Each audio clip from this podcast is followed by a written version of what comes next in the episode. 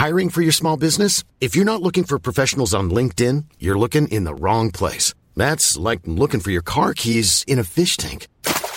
LinkedIn helps you hire professionals you can't find anywhere else, even those who aren't actively searching for a new job but might be open to the perfect role. In a given month, over 70% of LinkedIn users don't even visit other leading job sites. So start looking in the right place. With LinkedIn, you can hire professionals like a professional. Post your free job on linkedin.com slash people today.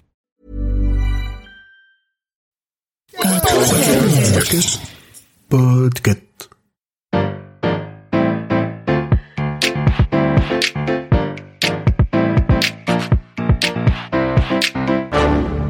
Bonjour, vous avez choisi la réponse D. Mais d'abord écoutez la question. Aujourd'hui sur la thématique science et technologie, la question est pourquoi la carte bleue n'est pas forcément bleue? La carte bancaire est le moyen de paiement préféré dans beaucoup de pays. Ça rassure les commerçants et commerçantes sur la solvabilité des clients et clientes. Et ça évite d'avoir plein de monnaie dans ses poches. Mais dans les années 50 et 60, ça n'existait pas. À l'époque, on ne faisait quasiment que des règlements en espèces ou par chèque. Et si l'on faisait partie des classes supérieures et qu'on voyageait à l'international, on utilisait des travelers checks ou chèques de voyage. Ça évitait de se trimballer avec une mallette de cash et on pouvait facilement les remplacer si on les perdait. Mais revenons aux années 50 et partons aux États-Unis.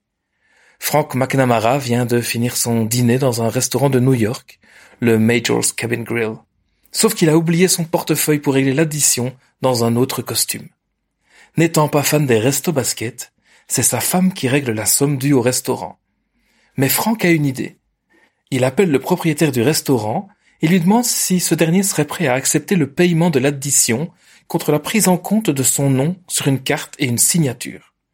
Ce dernier accepte. La carte Diners Club est née. La première carte de crédit de l'histoire, dédiée uniquement à payer les additions au restaurant. Très vite, elle permet de payer également les hôtels, l'essence et d'autres achats.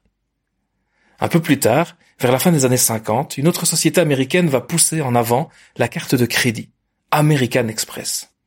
En 1959, elle lance à échelle industrielle la première carte bancaire en plastique. Et oui, avant c'était une carte en carton, comme une carte de visite, et sa durée de vie était donc très limitée. En France, la carte American Express arrive en 1964, mais à l'époque, et d'ailleurs encore aujourd'hui, elle est acceptée dans peu d'établissements. Mais comment fonctionne-t-elle? Le commerçant prend l'empreinte de votre carte à l'aide d'une machine qu'il imprime sur du papier en faisant un aller-retour. Ensuite, il envoie tous les mois les empreintes des cartes avec les montants à Amex qui lui paye les fonds. Enfin, Amex facture au client chaque mois les montants dépensés. Vous l'avez probablement déjà vu, c'est la carte verticonique avec un centurion romain au centre. Les banques françaises aimeraient bien, elles aussi, investir ce marché de la carte bancaire, car elle réduit les risques de braquage des convoyeurs de fonds. En effet, bien avant l'arrivée de l'informatique à grande échelle dans le milieu bancaire, les systèmes de facturation par papier tels que le fax, Telex, etc. étaient couramment utilisés, car moins coûteux que de payer des entreprises privées pour transporter des sommes en espèces. En 1967, six banques françaises s'unissent, ce qui est très rare dans ce secteur, et créent le groupement Carte Bleue, la BNP, le CCF, le Crédit du Nord, le CIC, le Crédit Lyonnais et la Société Générale. Pourquoi bleu Eh bien, pour se démarquer de la carte verte d'American Express et de celle du Crédit Agricole qui est également verte. Mais aussi parce que les maillots des équipes sportives françaises sont bleus. Le logo CB que l'on voit sur les cartes de banque françaises veut bien dire carte bleue et a été dessiné par le graphiste français Jean-Marie Chourniot. Ainsi, à la fin des années 60, les cartes bancaires françaises sont bleues ou vertes. Au début, ça peine à prendre. Les habitudes ont la vie dure. Mais en 1971, l'arrivée de la bande magnétique va permettre de mettre en place des paiements très rapides auprès des commerçants et commerçantes. Plus besoin de faire une copie de la carte. Un terminal de paiement électronique enregistre tout en lisant la bande magnétique.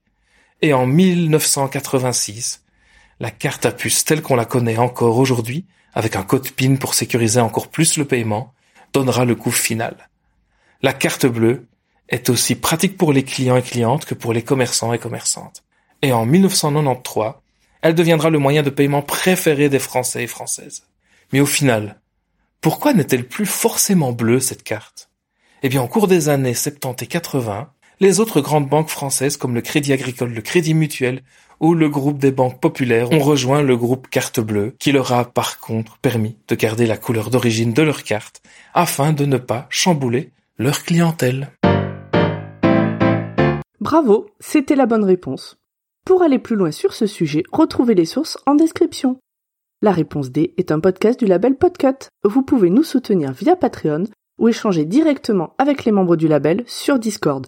Toutes les informations sont à retrouver dans les détails de l'épisode. À demain pour une nouvelle question sur la thématique littérature.